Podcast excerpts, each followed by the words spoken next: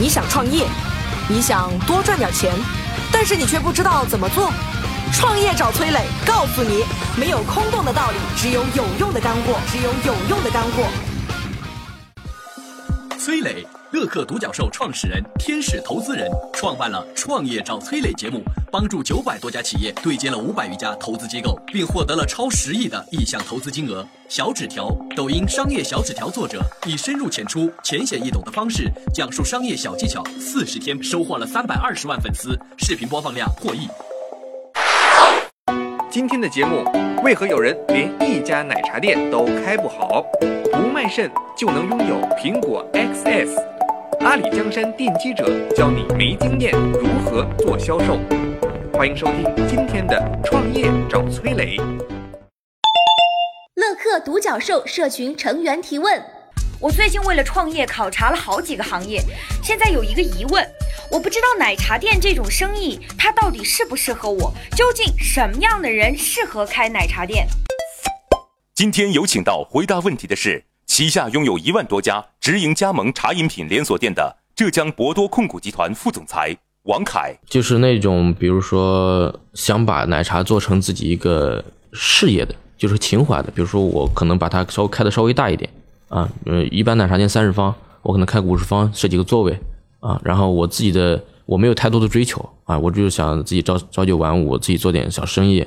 然后呢，几个朋友喝茶的时候，我就带到我店里来，就这种是最适合的，因为他他没有这么多野心和那个。有有些人他是说，哦，我我指望着开哪天能发发发家致富啊，我可能是这个店一年会给我带来十万甚至呃几十万甚至几百万的这个收入，这种是不太适合的。就是他比较稳，性子比较稳，然后也比较愿意去把这个。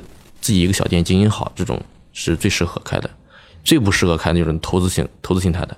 啊比如说我这个店，我拖过去之后，我搞一个店长进去，啊，我就天天去巡逻去这样的去看一下，这种是基本上都做不好的，基本上就是店长把钱赚了，你什么都没有，还是还是自己稳，性子稳一点。女女生可能会相对好一点。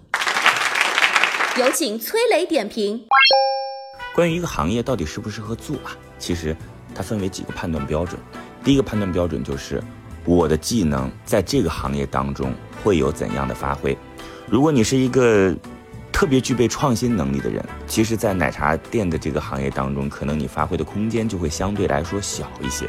你只能作为一个投资人的角色来投资一个奶茶，那其他人都是招聘的，所以你所有的特质在这当中都几乎是零。在这当中，你和奶茶店的关系是什么呢？就是钱。你跟别人来讲并没有优势。如果说，哎，我是一个资源很多的人，那你就要去思考，你的资源到底是什么资源？你的资源是店铺资源、物业资源吗？这就意味着说，你的这个奶茶店可能会去收获更多的流量，对吧？就是金角银边草肚皮嘛，哪个位置好，哪个生意好啊？如果你的资源是我招员工的成本相对比较低，哎，那别人开奶茶店可能用工成本比较高，而且员工队伍不稳定。对你来讲，这些都是亲戚，给他们安排一个工作，踏踏实实给你干，这也许也是优势。比如说，你是一个相对来讲没有那么多的兴趣爱好，也没有那么多的创新能力，你需要的就是踏踏实实的赚一分钱，踏实是你的特质，那你就去思考，你所在的这个区域，它是否能够通过你的踏实换到你想要的那份收入。我们要站在自己。不同的能力维度、不同的资源维度来思考，我们到底适合做什么样的事儿？但是有一点要告诉大家哦，其实这件事情从本质上来讲，它不能产生质变。什么意思啊？就是很多商业模式啊，其实它是有想象力的，它是有长尾效应的。哎，你比如说阿里巴巴最早的时候做 P to P、B to B 啊，然后接下来再去做。C to C，然后再去做 B to C，接下来做大数据，再去做物流等等，每一个用户的沉淀对于它接下来的发展都是有贡献的。但是奶茶店这件事儿呢，你只能用时间来去换你想要的那个收益。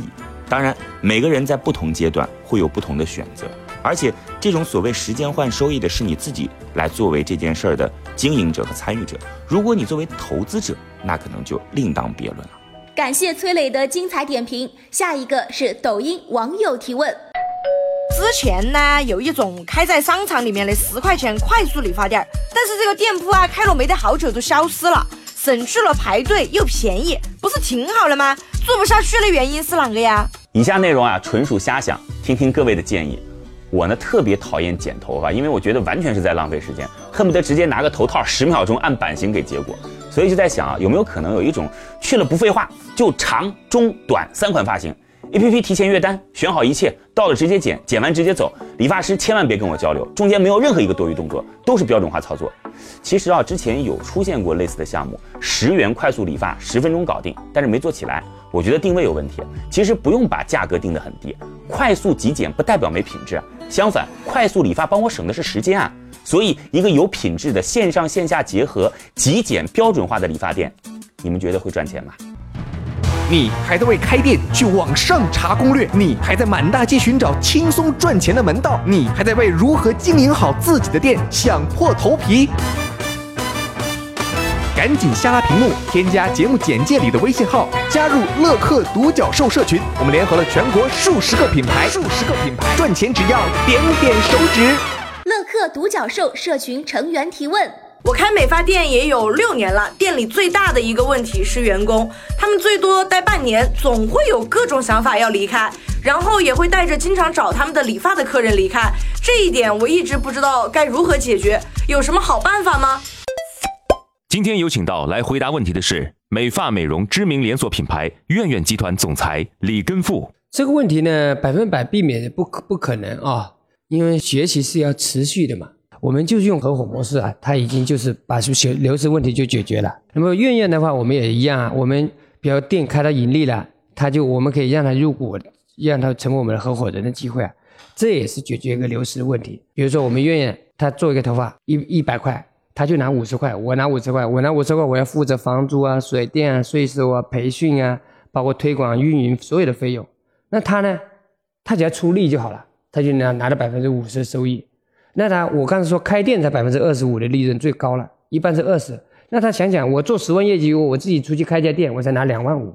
我在你医院上班，我能拿百分之五十。那我十万块钱在院里拿五万块，我自己拿着带着十万块钱出去开店拿两万五，他自然就不不会出去了嘛。心智是解决眼前，合伙是解决长远，就双向。我还有个，就是我们所有的培训体系全部是免费的。我有品牌，我有客户群体给他。你自己就开店，你没有客户，不断源源来的不断的。当然了，在店里面，员工都懂这个是道理，而且我们要不断的发出这样的声音，让他认识到自己在这个平台的这个优势。否则，你看他做着做着，他觉得这一切都是理所当然，都应该，他就忘记这些。是公司给到他了，他以为他自己能嘛？那他为什么认为自己能？因为我们在管理的过程中、培训过程中、训练过程中，没有给他们强化这个概念，他他他会犯这个错误的。他也没得到他想要的好处，我也失去了一个员工，顾客们也失去了一个发型师。有请小纸条点评。简单想一想，一个发型师离开，带走一批熟客，自己开店单干，好像逻辑是成立的。但是，一家大型的美发店，三个人，假设啊，三个人出来要开店，一个是发型师，一个是收银员，一个是小店长，你说哪个更容易成功？当然，店长容易成功。那排第二位的应该是谁呢？应该说是理发师吧？错了，其实是收银员。最容易失败的，恰恰是理发师离开大店自己单干，因为技能型的人才很难做好经营。经营这一块。店长懂，收银员也比发型师要懂。当你决定要开店的时候，其实不是考验你个人某一项专业技能的时候，而是考验你经营能力的时候。感谢小纸条的精彩点评。下一个是抖音网友提问：有很多企业其实效益并不好，但是呢，却租着不错的办公间，很是体面。这样是浪费，还是一种变相的经营模式呢？先假装成功，直到你成功为止。曾经的江苏首富宋正环，年轻的时候啊，是一家校办工厂的厂长，工厂的效益很差，连年亏损。宋正环上任的时候呢，把自己设计的一款产品的专利卖了四万块钱，大家都很开心啊，认为工资终于有钱发了。没想到宋正环居然给工厂修了一个当地最豪华、最气派的大门儿，员工们都议论老板是不是腐败啊？宋仲环只说了一句：人要有脸面，什么事儿都能干成。仅仅四年啊，宋仲环就把企业从一个校办小工厂做到了占据全国童车行业百分之八十份额的明星企业。假装成功，这不是心灵鸡汤。现实中锦上添花人人都愿意，雪中送炭，你身边有谁啊？你挺不住，没人可怜你。只有假装成功，才能从内励志，从外引援。创业找崔磊联合了全国数十个连锁加盟品牌，有任何开店选址经营问题，赶紧下拉屏幕，添加节目简介里的微信号。你想赚钱，我们来帮你。